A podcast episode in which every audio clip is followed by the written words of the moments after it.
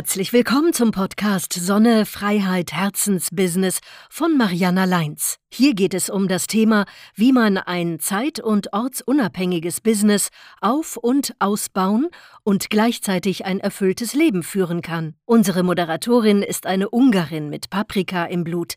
Sie zeigt in Beiträgen und Interviews, wie man ein Geschäft aufbaut, das man auf längere Reisen mitnehmen kann. Lass dich inspirieren. Herzlich willkommen zur neuen Folge meines Podcasts. Mein heutiger Gast ist Timon Neumann. Timon ist 23 Jahre alt und hat bereits über 45 Länder bereist. All das dank seiner Leidenschaft zum Reisen und dem richtigen Know-how, nämlich Travel Hacking, das Recherchieren von günstigen Flugtarifen. So flog er zum Beispiel schon für 80 Euro nach Australien und zurück oder für 180 Euro in der First Class nach Uganda. Das hat mich natürlich neugierig gemacht und wollte mehr wissen. Hallo Timon, schön, dass du da bist. Hallo Mariana, freut mich, dass ich hier sein darf heute. Das ist richtig beachtens- und beneidenswert, wie viel du mit jungen Jahren bereits herumgekommen bist und dadurch gesehen und erlebt hast.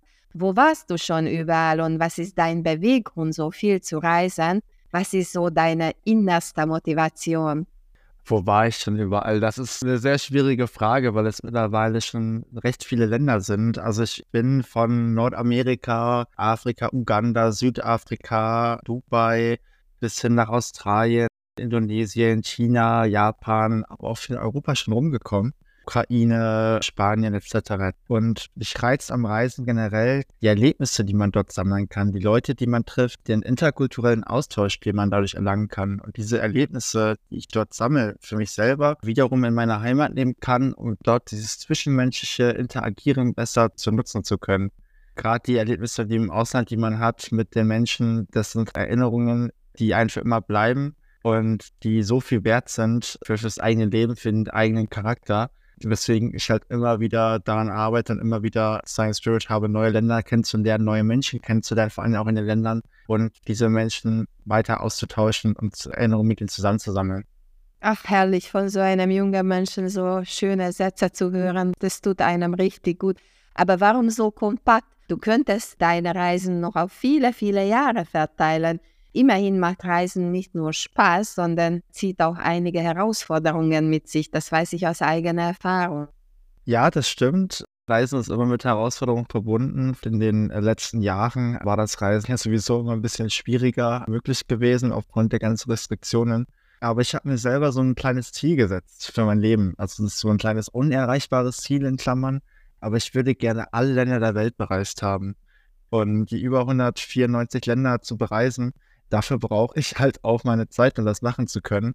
Und dementsprechend brauche ich dafür auch, sag ich mal, den Spirit am Anfang, wo ich jetzt gerade jung bin, die Zeit habe und das machen und auch die Kraft habe und die Zeit habe, das machen zu können, versuche ich jetzt so viel wie möglich abzuhaken, damit es später dann auch ein bisschen ruhiger zugehen kann und ich mir die Länder, die mir am meisten gefallen haben, auch sehr mehr genießen kann. Sehr schön. Ein bisschen habe ich mir gedacht, dass so etwas dahinter sein könnte. Es gibt auch den Christoph Feuermann, ich weiß nicht, ob du ihn kennst, von Staatenlos. Er hat tatsächlich mittlerweile alle Länder jetzt abgehakt. Vielleicht kannst du dich mal mit ihm austauschen. Wie lange sind so deine Reisen? Wie lange dauerte deine längste und deine kürzeste Reise? Ja, die Dauer der Länge der Reise ist relativ unterschiedlich bei mir. Also das variiert wirklich von einem Tag wirklich nur in einem Land zu sein wenn es dann, sag ich mal, nur so ein Transit ist. Also ich kann es da nicht wirklich Aufenthalt dort, weil man letztendlich von der Kultur oder auch von den Menschen dort relativ wenig mitbekommt. Aber ich versuche schon eigentlich eine Woche, wenn nicht sogar anderthalb Wochen, zwei Wochen dort zu sein. Die längsten Reisen, die ich bisher hatte, das war, also ich war ein Jahr mal im Ausland gewesen, in den USA als Auslandsjahr. Das war sozusagen so der längste Aufenthalt in meinem Leben bisher. Aber sonst am zweitlängsten war mein Aufenthalt in Uganda. Das war im Jahr 2021, müsste das gewesen sein. Dort war ich knapp zwei Monate für ein Projekt gewesen und das war halt auch eine mega lange Zeit, um auch die Kultur dort zu entdecken und hat mega gut gefallen. Mhm, sehr spannend. Du hast gesagt, dass du auf deinen Reisen Menschen kennenlernst, mit denen du auch später den Kontakt hältst. Das heißt, auch du bist ein Netzwerker wie ich. Hältst du es auch für wichtig, auch für deine spätere Lebensreise mit diesen Menschen Kontakt zu halten und dich auszutauschen? Ja, auf jeden Fall. Also ich glaube, unsere heutige Gesellschaft lebt vom Netzwerken und vom Netzwerk haben. Und dementsprechend, ich glaube, du kennst es ja selber, ist es immer wichtig, viele Menschen in verschiedensten Bereichen auch zu kennen, die einen helfen können in verschiedenen Lagen.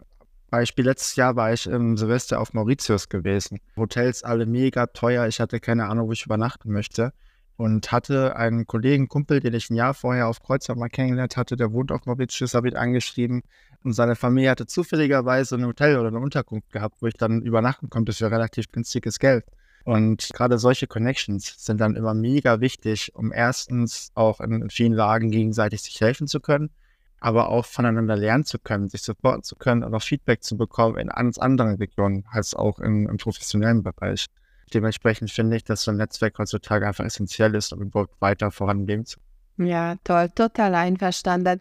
Ich merke auch, dass die Menschen, die gerne auf Reisen sind, egal ob jetzt nur kürzere Aufenthalte oder so wie ich es mache, längere Reisen, also ich gerade speziell in den Wintermonaten, wenn es mir in Deutschland zu dunkel und zu kalt ist, dass sie gut zusammenhalten. Also ich bin momentan auf Kreta, habe eine wunderschöne Aussicht auf das Meer und ich bekomme tagtäglich irgendwelche Nachrichten, wirklich von überall, von Menschen, die ich persönlich kenne oder manche nur aus der Ferne durch die sozialen Medien kenne, wo sie überall sind. Viele fragen bei mir an, wie es mir geht, wie komme ich hier klar, was sind meine Erlebnisse und ich finde das einfach genial. Ich könnte jetzt auch ganz viele Beispiele auflisten, was für Nachrichten ich mittlerweile hier schon bekommen habe, obwohl ich erst seit circa drei Wochen hier bin ich bekomme auch immer schöne Fotos und das zieht mich dann wieder in die Ferne. Ich finde das ganz schön. Was war deine spontanste oder verrückteste Reise oder welche war deine kurioseste Reiseerfahrung? Also die spontanste, verrückteste Reise, das war auf jeden Fall im letzten Jahr war das, glaube ich, gewesen. Da war ich im Februar in die Ukraine gereist und habe Tschernobyl besichtigt. Und das Ganze war einfach komisch aufgebaut, weil ich hier in meiner Wohnung, ich, ich bin in Stuttgart, wohne ich aktuell. Und ich saß, glaube ich, an einem Montag in meiner Wohnung und hatte Langeweile. Ich wusste nicht, was ich tun sollte. Ich hatte relativ wenig auch arbeitsstudiumstechnisch zu tun gehabt, damals habe ich nur studiert. Und dachte mir so, komm, ich könnte eigentlich rauskommen. Und habe einfach mal bei im Internet geschaut, wo sind aktuell die günstigsten Flüge irgendwo hin dann kam halt Ukraine raus. Und Ukraine zu der Zeit war halt relativ schon ein bisschen schwierig. Es war noch kein Kriegsgebiet, das war davor von dem Krieg gewesen.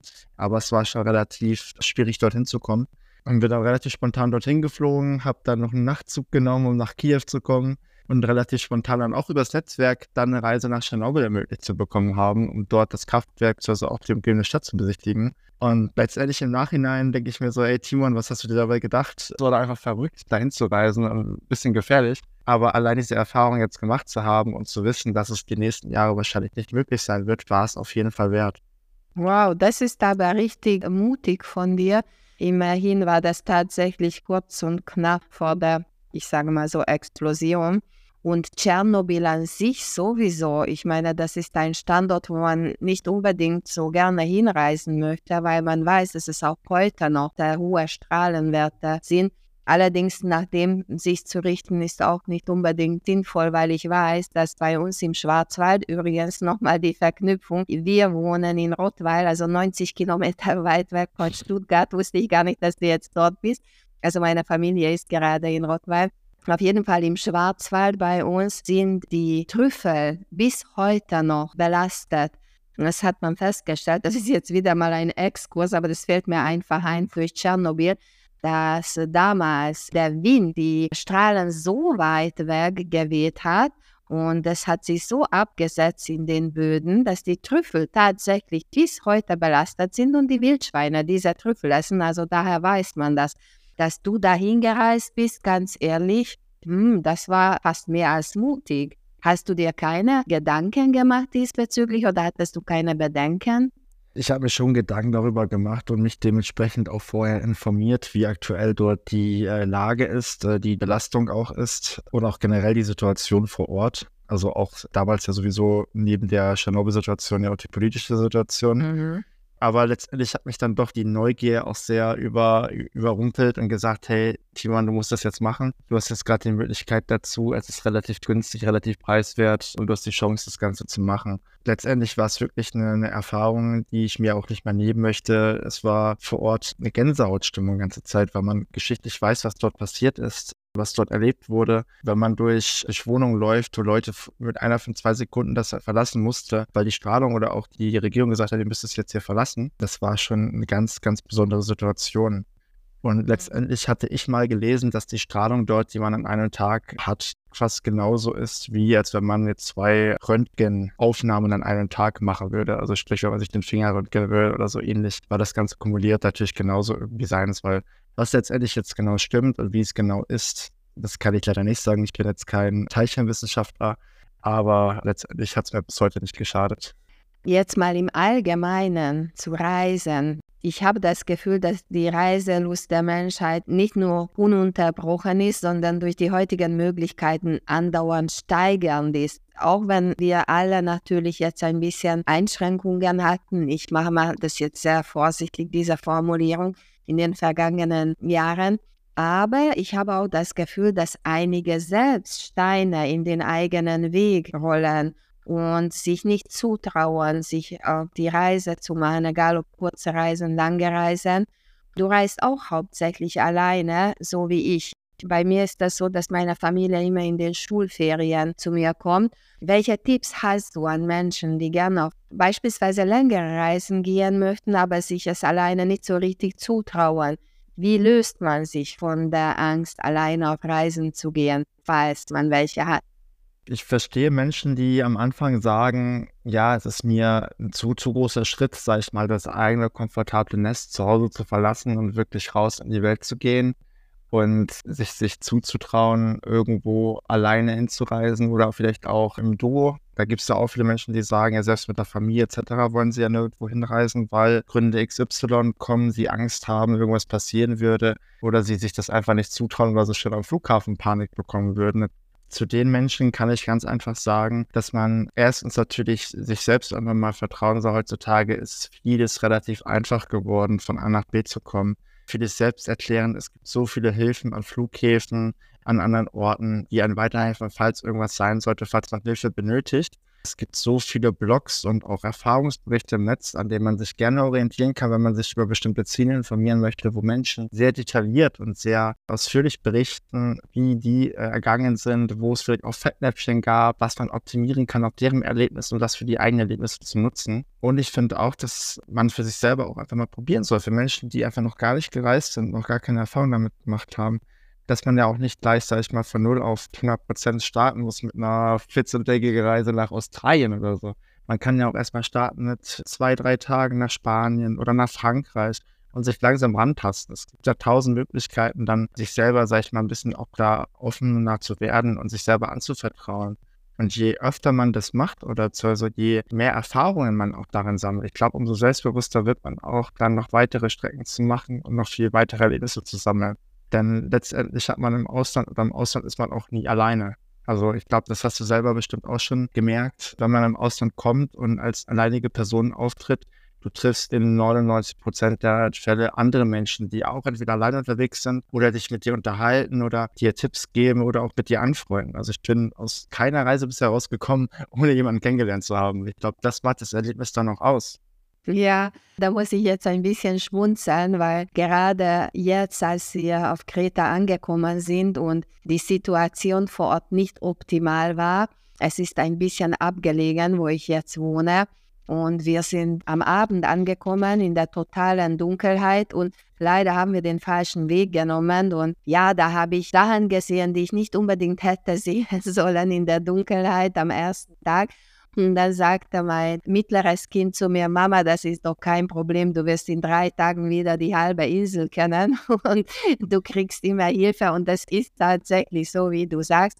Und ich sehe das auch so, dass Reisen unheimlich den Horizont erweitert. Ich kann auch jedem nur empfehlen, so wie du sagst, sich heranzutasten, Schritt für Schritt und schauen, wie es einem Spaß macht, wo es Spaß macht, in welcher Konstellation es Spaß macht und schauen, ob es eventuell auch einen tatsächlich bereichert. Manche reisen zum Beispiel, um Probleme zu lösen und ob man dadurch seine Probleme auch andere sehen könnte oder angehen könnte. Du hast dich vor knapp einem Jahr quasi als Flugscout selbstständig gemacht und berätst seitdem mit deiner Agentur Kunden bei der Flugbuchung. Was ist konkret dein Angebot und wie kannst du deine Kunden unterstützen und ihnen einen Mehrwert liefern? Und was versteht man unter Travel Hacking? Ja, vor Jahr habe ich mich selbstständig gemacht mit meiner Firma Flugberater. Was ist ein Flugberater? Also ich helfe meinen Kunden dabei, deren eigenen Flugbuchungen oder deren Reise zu optimieren. Sprich, ich selber habe jetzt durch meine eigenen Reisen und durch das Know-how, was ich mir da angesammelt habe, eine ganz andere Strategie und auch ganz andere, sage ich mal, Tipps und Hints, wie man aus Flügen viel bessere Preise bekommen kann. Ich habe Kunden gehabt, die kamen zu mir her, die haben eine Reise nach USA für 1000 Euro gehabt und ich konnte für die dasselbe Angebot für 400 Euro zusammenstellen und teilweise sogar noch einem Upgrade in der besseren Kategorie, weil man einfach verschiedene Möglichkeiten miteinander verknüpfen kann. Und genau solche Ideen oder solche Pläne biete ich für meine Kunden an. Ich helfe denen, die besten Flüge zu finden, das beste Flugangebot auch für deren Ansprüche, teilweise sogar zu optimieren und zu verbessern, dass ich für sie dann noch eine bessere Kategorie hinbekomme und sozusagen auch der direkte Ansprechpartner bei Fragen. Oder auch gerade, wie wir es gerade beim Thema hatten, wenn Leute sich noch ein bisschen unsicher sind, habe ich auch bei Leute gehabt, die mit Size bisschen noch nicht viel Mut hatten oder auch gar nicht damit zu tun haben wollen, sondern einfach nur ein Flugticket haben wollen. Da kümmere ich mich um alles, sodass dann meine Kunden gar nicht mehr so viel zu tun haben, sondern idealerweise von mir direkt das Flugticket bekommen, zum Flugzeug erscheinen und fliegen können, ohne sich mit dem ganzen Stress, mit Check-in oder auch, wenn man Flugverspätung sein sollte, dass man Entschädigung etc. bekommen kann, sich damit zu beschäftigen. Das ist quasi sozusagen die eine Seite von dem, was ich mache. Auf der anderen Seite helfe ich auch dabei, so ein bisschen diesen Meilen-Dschungel, Meilen-Aufbau-Dschungel, den, den Kunden zu helfen, damit klarzukommen, dass sie in Zukunft auch gratis oder für weniger Geld wie viel Business etc. fliegen können und dort damit dementsprechend Strategien oder auch Kreditkarten etc., was man damit alles kombinieren kann, zurechtzukommen. Und das macht einfach mega Spaß, dort das zu machen und den Kunden dort einfach mega Mehrwert bieten zu können. Das ist ein sehr interessantes Thema. Wir kommen nachher auch noch dazu. Was mir jetzt so einfällt, meinst du, dass Travel Hacking eher dann interessant ist, wenn man komplett frei ist, sowohl was die Zeiträume als auch die Destinationen angeht? Weil ich als dreifache Mama sehr lange an Schulferien gebunden war oder mich Schulferien gebunden fühlte, um reisen zu können, jetzt abgesehen von meinen Geschäftsreisen. Und Familien haben leider nun mal nicht alle Flexibilitäten zu reisen und für eine Großfamilie sind Flugreisen sowieso ein großer Brocken im Familienbudget. Ich weiß auch, dass der Markt die Preise reguliert, wie immer in der freien Wirtschaft. Darum geht es jetzt bei mir nicht, sondern ich wünsche uns Familienmenschen, dass wir mehr Möglichkeiten hätten. Hast du speziell auch für Familienreisen gute Tipps, abgesehen davon, dass man möglichst frühzeitig planen und buchen soll? Wie bekommt man als Familie günstige Flugtickets in den Schulferien? Ja, also die Schulferien sind, wie du es auch schon generell gesagt hast, immer so ein bisschen ein Dorn im ganzen Geschehen, weil viele Menschen zur gleichen Zeit verreisen möchten, vor allen Dingen ja auch im europäischen Raum ähnliche Ziele haben, um dort dann wirklich, sage ich mal, gute und super Preise zu finden muss man so ein bisschen auch flexibel und auch ein bisschen erfinderisch sein in der Planung. Sprich, du hast es selber schon gesagt, es hilft immer, wenn man sich frühzeitig damit schon in Verbindung setzt. Aber das Problem bei frühzeitigen Buchungen ist genauso auch, dass man dann eher unflexibel weiter in der Planung ist. Sprich, wenn du jetzt sagst, du buchst vor einem halben Jahr deinen Flug, dann ist die Chance auf eine Umbuchung oder dass du stornieren kannst natürlich noch dementsprechend sehr, sehr schwierig, weil das mit hohen Kosten wiederum verbunden ist. Da müsste man theoretisch dann sozusagen den Mittelwert finden. Also ich würde Familien generell empfehlen, dass man sich bei einer Reise, vor allem bei einer großen Reise, nicht zu sehr auf irgendeine Destination beschränkt dass man zum Beispiel sagt, ich möchte unbedingt am ersten Ferientag nach Palma de Mallorca fliegen und dann wieder am letzten Ferientag wieder zurück und es muss genau diese und diese Uhrzeit sein. Ich weiß, viele Familien, die können es vielleicht nicht anders, weil sie an bestimmte Sachen gebunden sind. Aber es hilft enorm, den besten Flug zu finden, wenn man sich nicht nur auf einen Flug beschränkt und auf eine Sache reduziert. Denn ich glaube, dass wir alle eine gute Reise haben wollen und das dann genießen wollen, abschalten können. Wenn man dann ein großes Budget noch dadurch bekommt, ist es dementsprechend auch nicht so von Vorteil. Und ich meine, man kennt ja auch die allgemeinen Tipps. Man, man soll an bestimmten Wochentagen nicht am Wochenende buchen, frühzeitig, nicht zu spät oder auch vielleicht Last Minute, wobei Last Minute in letzter Zeit auch nicht mehr das ist, was es mal früher war. Muss man auch dazu sagen, es wird tendenziell doch eher teurer, je näher der Flug kommt.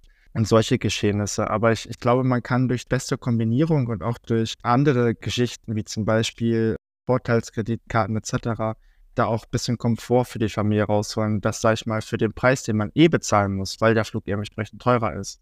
Dafür aber mehr Komfort und mehr Leistung erhält. Und ich glaube, das ist dann auf jeden Fall das, was man immer rausholen kann.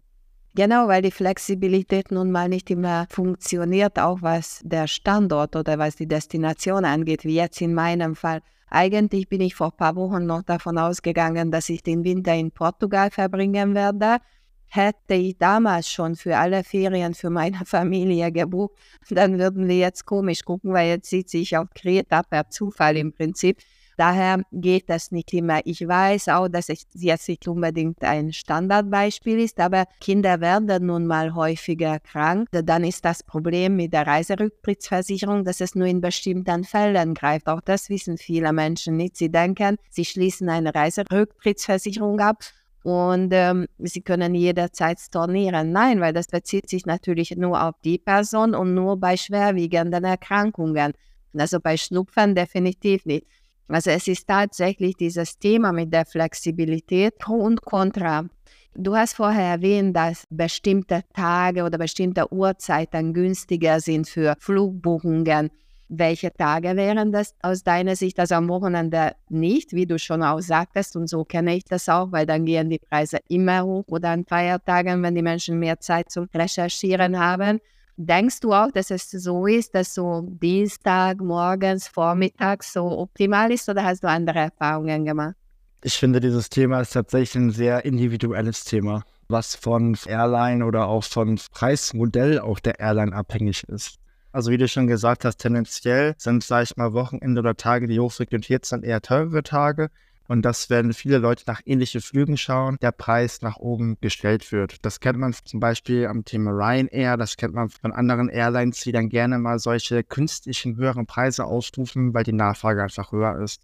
Am besten ist es, Flüge zu buchen oder auch dies zu tun, wenn man erahnen kann, dass die Nachfrage von anderen Leuten eher geringer ist. Das ist morgens der Fall. Es muss nicht unbedingt Dienstag, Mittwoch und Donnerstag sein. Aber es ist teilweise wirklich so, wenn wenig Leute vorher nachgeschaut haben, dass der Preis dann relativ günstiger wird im Vergleich. Und das wird an einem Abend eher weniger der Fall sein, weil natürlich dann dort, also von, von technischer Seite aus gesehen, die gesamten Nachfragen vom Tag über kumuliert werden, am Abend dann dementsprechend der Preis hoch ist. Sondern soll es eher dann probieren, wenn wieder sozusagen die neue Runde anstartet, der neue Zyklus am Morgen startet, dann nochmal zu schauen, aber genauso auch den Preis im Auge zu behalten. Man kann so ein bisschen sehen, okay, der Preis ist jetzt gerade teurer, dann warte ich lieber noch ein bisschen, dass er wieder vielleicht ein bisschen günstiger wird. Wobei das natürlich auch manchmal mit Glücksspiel zu tun hat. Manchmal wird er leider nicht günstig. Also gerade das Thema Last Minute sehe ich genauso wie du. Früher, vor vielen, vielen Jahren, haben wir fast immer Last Minute Buchungen gemacht und echt gute Schnäppchen ergattern können. Aber das ist heutzutage genau umgekehrt. Also wenn du kurz davor buchst und nicht die totale Flexibilität hast, wie du das selbst hast, dass du sagst, ja, jetzt fliege ich mal in die Ukraine oder nach Uganda, dann ist das echt äh, wirklich schwierig geworden. Und du kennst bestimmt auch die Thematik, sobald du die Suchdaten von einer IP-Adresse eingegeben hast, werden diese Daten gespeichert und das Spiel der Suchmaschine fängt an und wenn du die Maske ohne Buchung verlässt, sind die Preise beim nächsten Versuch auf dem gleichen Portal eher höher. Natürlich ist es auch nicht egal, von welchem Land aus du suchst. Verwendest du selbst einen VPN-Dienst? Also für die Zuhörer ganz schnell, VPN steht für virtuelles privates Netzwerk, wo man sagen kann, egal auch wenn ich jetzt gerade auf Kreta sitze oder du in Stuttgart, kannst du auswählen, dass du beispielsweise dich mindestens mal virtuell von Uganda aus einloggst. Ja, also ich selber nutze VPN-Dienste öfter, weniger tatsächlich, um wirklich Buchungen durchzuführen, weil man öfter auch das Problem hat, wenn man ein VPN nutzt und auch sich dementsprechend virtuell in ein anderes Land einwählt, dass man teilweise auch rechtlich ganz andere Möglichkeiten oder ganz andere Rechte hat bei der Flugbuchung im Nachhinein. Sprich, wenn es dann doch Verspätung kommt oder doch irgendwas nicht klappt, weil man sich ja letztendlich virtuell in dem Land aufgehalten hat und diese Airline ja gar keine Chance hat zu sehen, dass du dich gar nicht in, der, ähm, in dem Land aufgehalten hast. Also es ist ein bisschen rechtliche Grauzone. Aber ich sag mal, um so ein bisschen die Übersicht über die Preiskarte zu erhalten und zu schauen, ob es wirklich anderen Ländern günstiger ist, um doch dort so ein bisschen Preisvergleich zu tun, nutze ich das ab und zu auch schon. Wobei, wie gesagt, das jetzt nicht mein primärer Faktor ist, um dort irgendwie günstigere Preise herauszufinden. Du hast vorher die Reisemeilen erwähnt. Was ist hier die beste Strategie? Was ist deine Strategie und welche Vorteile konntest du daraus bereits gewinnen? Also Flugmeilen sammeln generell muss man richtig effektiv nutzen können und das auch wirklich so ein bisschen ausleben. Also ein Mensch, der, sag ich mal, einmal im Jahr fliegt, dann seine Meilen auf irgendeinem Konto verstauben lässt und äh, sie dann nie wieder anwacht, der nutzt es am schlechtesten oder nutzt es eigentlich quasi gar nicht. Man kann richtig für sich persönlich eine Meilenstrategie aufbauen, indem man wirklich mit jeder Bezahlung für jeden Euro, den man im Leben ausgibt, also nicht nur für Flüge, sondern auch im Supermarkt oder auch beim Museum, im Freizeitpark, überall kann man Meilen sammeln. Gerade dieses wirklich dann durchzuleben und zu tun und sich dann auf ein gewisses Netzwerk zu einigen, das ist die effektive Möglichkeit, dann auch am meisten Output daraus zu generieren. Und mit Hilfe von Meilen bin ich schon relativ günstig um die Welt geflogen. Sprich, Business Class jetzt nach Japan geflogen. Im Juni bin ich dort gewesen und habe dafür nur einen geringen Preis bezahlt. Sprich, habe dafür nur die Steuern bezahlt, die damals, glaube ich, bei circa, ich glaube, 60, 70 Euro lagen oder so. Und könnte dementsprechend auch jetzt nach USA fliegen mit Business Class und dort für die Meilen, die ich gesammelt habe, einen enormen Mehrwert oder einen enormen Gegenwert zu bekommen. Das kann eigentlich jeder Mensch machen. Man muss dann wohl ein bisschen sich mit beschäftigen oder auch jemanden kennen, der das einem gut erklären kann. Dann kann man damit auch eigentlich direkt starten. Berätst du die Kunden dann auch explizit zu diesem Thema? Ja, das tue ich auch. Ich mache das sogar auch direkt personalisiert zu den Bedürfnissen der Kunden bei mir, die da sind wie genau das funktionieren kann, wie genau es am besten auch zum Lifestyle einer Person funktioniert, weil ich sage mal, jeder Mensch nicht genau das so machen kann wie ein anderer Mensch. Zum Beispiel eine Kreditkarte, die passt nicht zum Menschen oder auch die, die Airlines, die passen nicht zu den Menschen vom Lebensstil her. Dann kann man das dementsprechend individuell auf den Menschen anpassen, so den meisten Output für die Person rauszubekommen. Und das tue ich mit meiner Agentur genauso. Das ist sehr gut, das ist ein großer Mehrwert. Was sind deine Erfahrungen, was zusätzliche Dienstleistungen angeht, beispielsweise Mietwagen oder Hotel?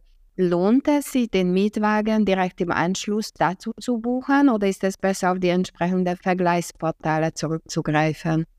Mit dem Dazubuchen meinst du wahrscheinlich über dieselbe Webseite nach einem Flug etc., genau, oder? Genau, okay. weil das wird oft angeboten, wenn du auf einem bestimmten Portal deinen Flug gebucht hast, dann kommt sofort, ja, buch mal den Mietwagen, buch mal das Hotel dazu. So meinte ich. Genau, ja, das kenne ich natürlich auch.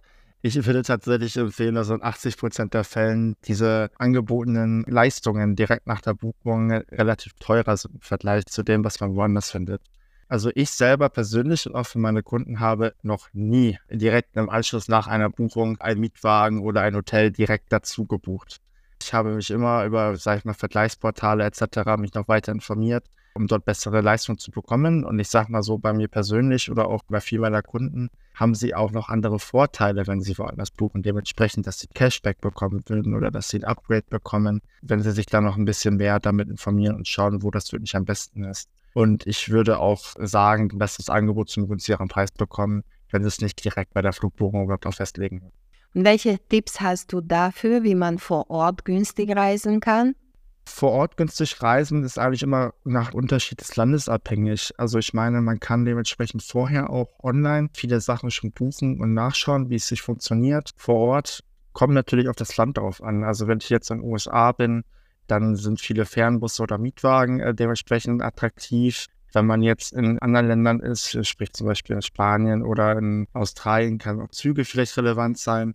Ich finde, man muss sich meistens immer sehr in die Lage des Einheimischen reindenken, weil die müssten ja theoretisch auch immer von A nach B kommen. Und dafür gibt es auch viele Vergleichsseiten, Erfahrungsberichte, die einem da weiterhelfen, damit auch klarzukommen, wie man das günstig hinbekommen kann, von A nach B zu kommen oder auch die besten Leistungen vor Ort zu haben und auch teilweise auch die Angebote, die eigentlich nur für Einheimische gedacht sind, dementsprechend auch aufmerksam zu werden. Kleines Beispiel daraus ist Japan. Es gibt viele Unterkünfte, noch viele Hotelbuchungsseiten dort, die nur für Einheimische gedacht sind, also nicht so Booking.com, sondern ganz andere Seiten, die viel billigere Preise haben. Auf diese Seiten wird man nur aufmerksam, wenn man sich vorher so ein bisschen in so ein Forum reinliest oder auch Erfahrungsberichte durchliest, dass man damit dann auch direkt gewappnet ist. Gehört es auch zu deinem Portfolio, deiner Kunden in diesem Bereich zu beraten?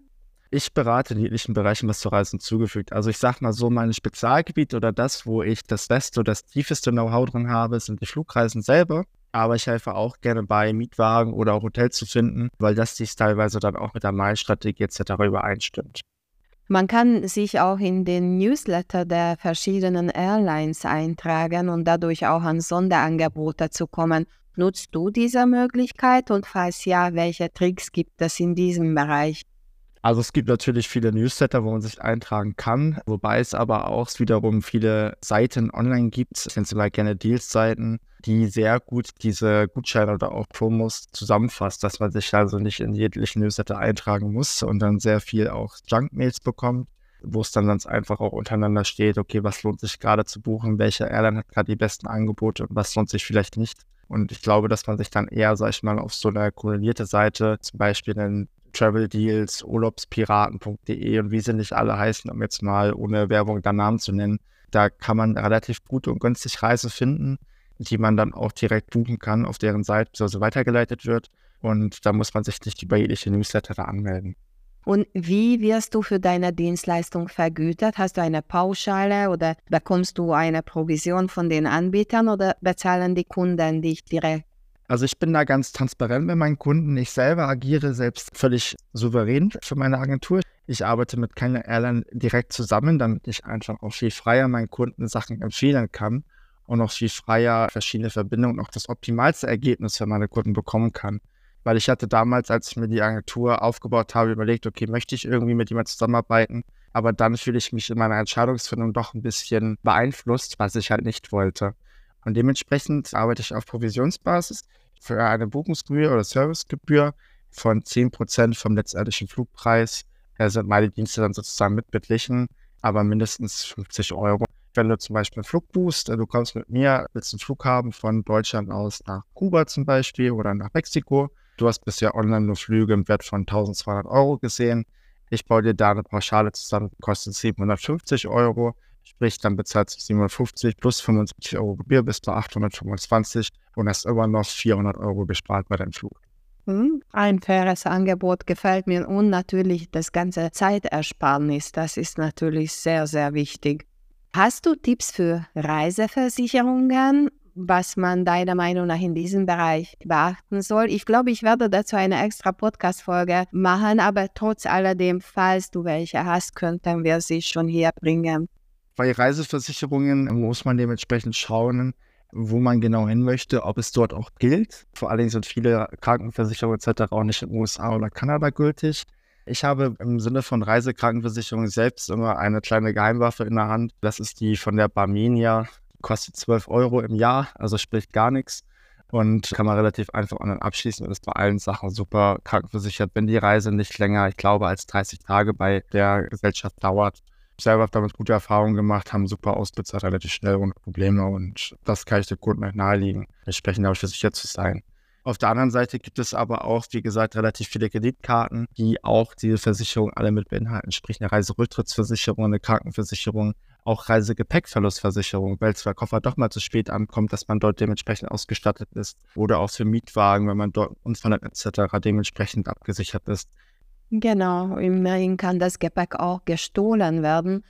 Abhanden kommen grundsätzlich nicht, dass es nur später ankommt, sondern dass es gar nicht mehr ankommt oder aus genau. dem Hotelzimmer verschwindet oder bestimmte Sachen verschwinden. Daher ist so etwas, glaube ich, sehr wichtig, ohne jetzt irgendwie Werbung dafür machen zu wollen.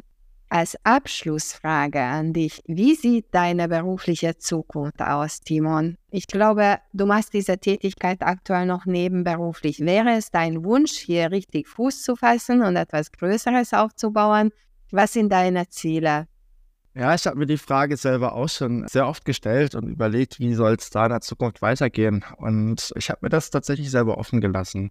Ich habe mir gesagt, so wie es aktuell ist, das Ganze nebenberuflich zu machen, ist, ist eine schöne Sache weil man vor allen Dingen auch nicht den Druck hat, da jetzt großartig viele Kunden zu haben mit entsprechenden Umsatz oder so weiter zu machen, sondern ich mache das gerade, sage ich mal, mehr als Hobby, um meine Kunden glücklich zu machen, das beste Angebot auch für sie zu ermöglichen und dabei aber auch selbst für mich zu lernen für meine eigenen Reisen. weil letztendlich jede Kundensituation teilweise auch anders ist, wenn man auf einmal auf eine, eine abgelegene Insel von Afrika irgendeine Reise planen muss, wo man normalerweise gar nicht hinkommt. Macht schon Spaß, das Ganze dann auch als Herausforderung für sich selber anzunehmen.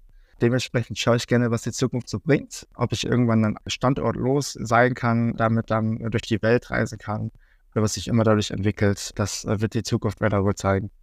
Sehr schön. Ich danke dir, dass du deine Erfahrungen und deine Leidenschaft für Reisen mit uns geteilt hast.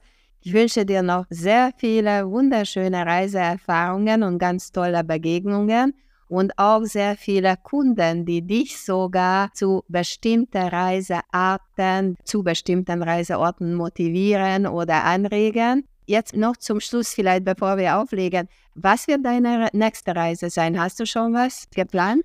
Ja, meine nächste Reise wird tatsächlich in drei Wochen sein. Dort werde ich mit meiner Freundin eine Mittelmeerkreuzfahrt machen. Ein bisschen nicht allzu weit wegfliegen, aber schön sieben Tage, acht Tage auf dem Mittelmeer ein bisschen rumschippern. Das wird, glaube ich, Sehr ganz schön. schön sein. Wo im Mittelmeer? Wo genau? Im westlichen Mittelmeer, also sprich Mallorca, Rom, okay. Genua, Barcelona, äh, so okay, in dem okay. Das heißt, du bist zu weit weg von mir, einfach hier rüber zu blinken. Ich sehe nämlich die, die Kreuzfahrtschiffe hier in der Ferne. Und ich wollte vorschlagen, solltest du im östlichen Mittelmeer unterwegs sein, dann winke mal, wenn du auf der Höhe von Kreta bist. Also, danke dir nochmals, alles Gute und auch eine schöne Reise dann in drei Wochen mit deiner Freundin. Und bis bald irgendwann irgendwo wieder. Vielen Dank für den Podcast und wir sehen uns dann bestimmt irgendwann. Vielleicht auf Kreta, vielleicht in Portugal, vielleicht hier irgendwo. Vielleicht mal in Stuttgart. Wer vielleicht in Stuttgart. Alles klar. Also, ciao. Ciao. Das war die heutige Episode von Sonne, Freiheit, Herzensbusiness von Mariana Leins. Schön, dass du dabei warst. Abonniere den Podcast-Kanal, damit du am Thema dranbleibst.